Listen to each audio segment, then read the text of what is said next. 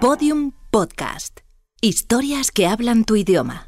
Mañana empiezo. Temporada 2. Capítulo 7. El aceite de palma.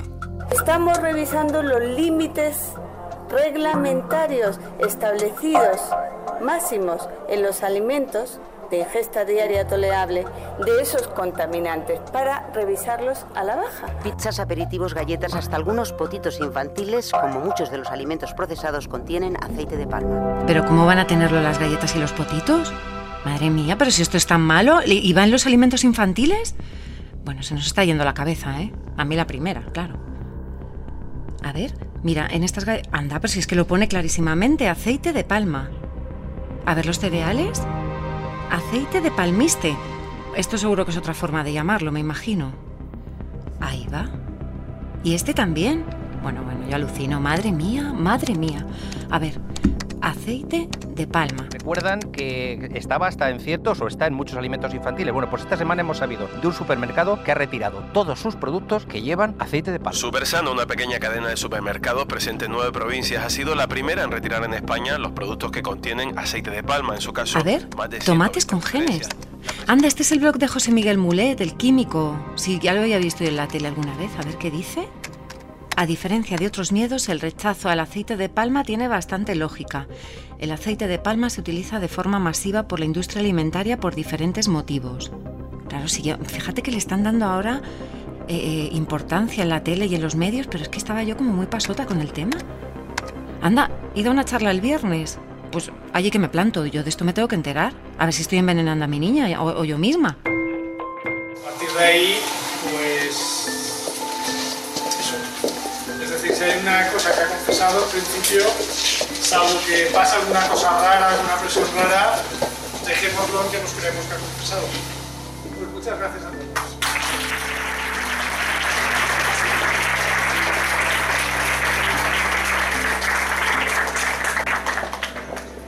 Hola José Miguel, oye, perdona que te...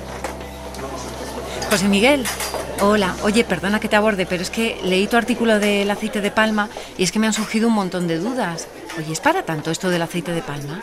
A ver, el problema es que con el tema de la alimentación hay modas. Sobre todo hay una cosa mm, que molesta un poco y es que se pone el peso en el alimento individual y se olvida que el responsable de tener una dieta sana o no no es ningún alimento individual, sino que es la dieta.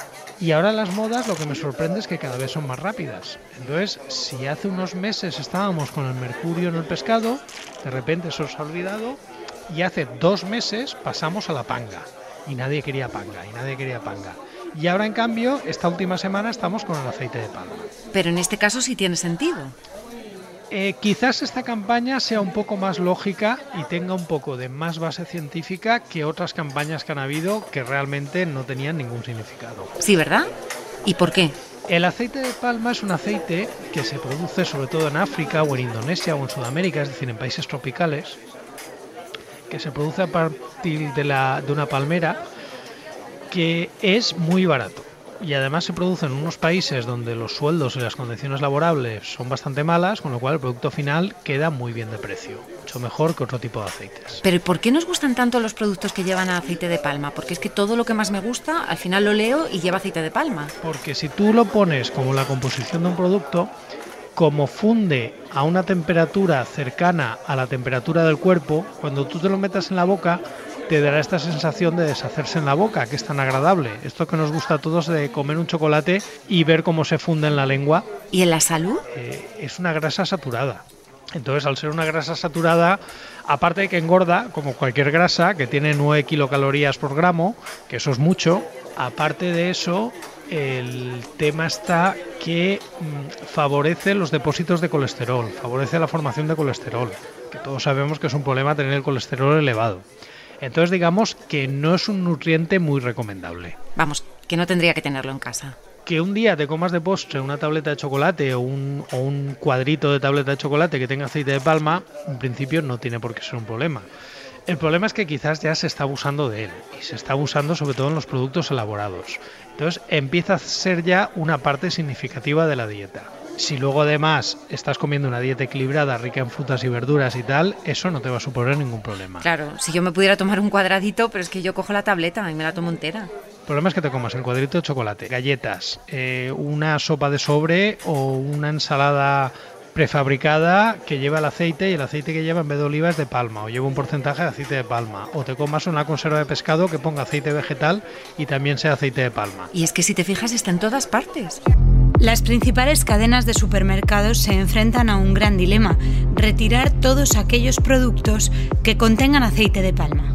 El primero ha sido Supersano, una cadena de supermercados ecológicos. Sí, a mí lo que me sorprende es que estuvieran vendiendo productos con aceite de palma y dijeran que su comida era muy sana. Ahí veo una contradicción ya de entrada, porque ya he dicho que el aceite de palma no es lo más recomendable para un producto si pretendemos que sea sano. Entonces resulta que ahora la cadena de productos ecológicos dice que lo quita. Entonces, ¿qué pasa? ¿Que antes no era tan sano? Porque un producto ecológico puede contener este tipo de aceite. Nada impide que tenga aceite de palma. ¿Y por qué no lo impide? Pues mira, porque el producto ecológico solamente hace referencia a cómo has cultivado ese producto, a qué has utilizado para su cultivo. No hace referencia a que sea sano o que no sea sano. Y tampoco hace referencia que lo produzcas de forma local o que lo importes de un país africano donde la gente que lo está cultivando está cobrando una miseria. Entonces, el etiquetado ecológico no hace referencia a las condiciones de los trabajadores. A las condiciones en las que están los animales, pero a las condiciones de los trabajadores nada, cero. En ganadería ecológica sí que tienen eh, unas condiciones en las que los animales tienen que estar tratados, pero así entre nosotros se preocupan más del animal que del ganadero. Aceite de palma, aceite de palmiste, grasa vegetal palma, grasa vegetal fraccionada e hidrogenada de palmiste, sodium palmitate, estearina de palma, palmistearin, palmoleína u oleína de palma, palmoleín, manteca de palma. El Aeis guinensis, nombre científico de la palma aceitera. Un documental, el fruto de tu trabajo. Amnistía Internacional denunció en 2016 las condiciones en las que se cultiva el aceite de palma utilizado por las grandes marcas. Gigantes empresariales como Colgate, Nestlé y Unilever aseguran al público consumidor que sus productos utilizan aceite de palma sostenible. Pero nuestras conclusiones revelan que el aceite de palma dista mucho de serlo. El aceite de palma que se produce usando trabajo infantil y trabajo forzoso no tiene nada de sostenible. Ni la FDA americana ni la Organización Mundial de la Salud han prohibido el aceite de palma. Desde 2014 es obligatorio, en el caso de los aceites vegetales, detallar el tipo de aceite, por ejemplo, si es de oliva, de girasol o de palma. ¿Cuáles son los más saludables? Sobre todo oliva y girasol, digamos que son aceites. En todo caso, asumiendo una cosa, que son aceites, no conviene abusar hay que tomarlos en su justa medida. Aceite de sésamo. El aceite de sésamo se utiliza mucho en la cocina asiática y tiene un sabor a nuez tostada bastante agradable. Entonces, como aliño para ensaladas, de vez en cuando también está muy bien. Soja y cacahuete. El aceite de soja no está mal. No es tan bueno como los otros dos, pero no está mal.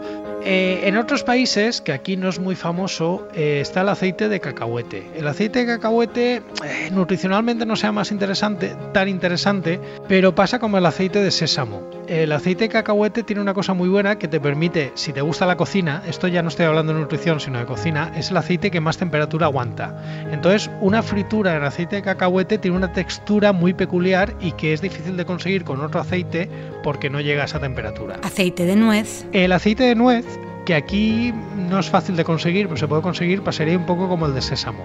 Para freír y todo esto no lo aconsejaría, pero para tomar en crudo en ensaladas está muy bien. Ahora está de moda el aceite de coco. Respecto al aceite de coco, el aceite de coco hace muy poco tiempo estaba tan demonizado como el aceite de palma.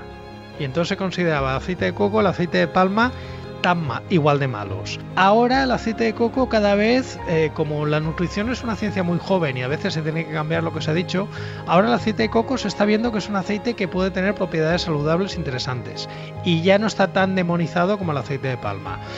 Como todo, mm, ni creo que antes fuera tan malo ni creo que ahora sea tan bueno. Es decir, es un aceite que se puede utilizar pero que no conviene abusar. También el aceite de semillas o de colza. Y un aceite que se utiliza mucho para freír que no es tan bueno como el de oliva, pero nutricionalmente no es tan malo como las alternativas, es barato, es el aceite de semillas. Aceite de semillas, que es el que se utiliza sobre todo en hostelería industrial y comercial, que es también se le llama aceite de navina y se llama así. Bueno, el aceite de semillas puede ser una mezcla de diferentes semillas. El aceite de navina es como rebautizamos al aceite de colza, que por motivos obvios tiene muy mala fama. Hola Ana, ¿qué tal? Hola Claudia. Oye, ¿te has leído el artículo que te pasé? Sí, tiene una pasada, yo ya no sé ni qué comprar. Qué horror, pero si es que cuanto más leo sobre los alimentos, más claro tengo que hay que intentar comer lo más natural posible, Ana. Frutas, verdura, carne, pescado. Pero la verdad es que hay que hacer una tesis doctoral para saber todo lo que no podemos comer. Si es que estoy impresionada. Sí, tía, como dicen, más mercado y menos supermercado. Justo, eso es. Pero vamos, que el aceite de palma lo tiene todo. Es poco saludable. Los productos que lo contienen engordan más y encima se carga el medio ambiente. ¿Para qué queremos más? Sí, sí, ya lo tiene todo. Vamos, yo desde luego voy a fijarme súper bien en los ingredientes para evitarlo. Porque es que los niños se ponen moraos y yo sin saberlo. Mañana me fijo. Mañana empiezo. Todos los episodios y contenidos adicionales en podiumpodcast.com. Síguenos en arroba mañana empiezo y en facebook.com barra mañana empiezo podcast.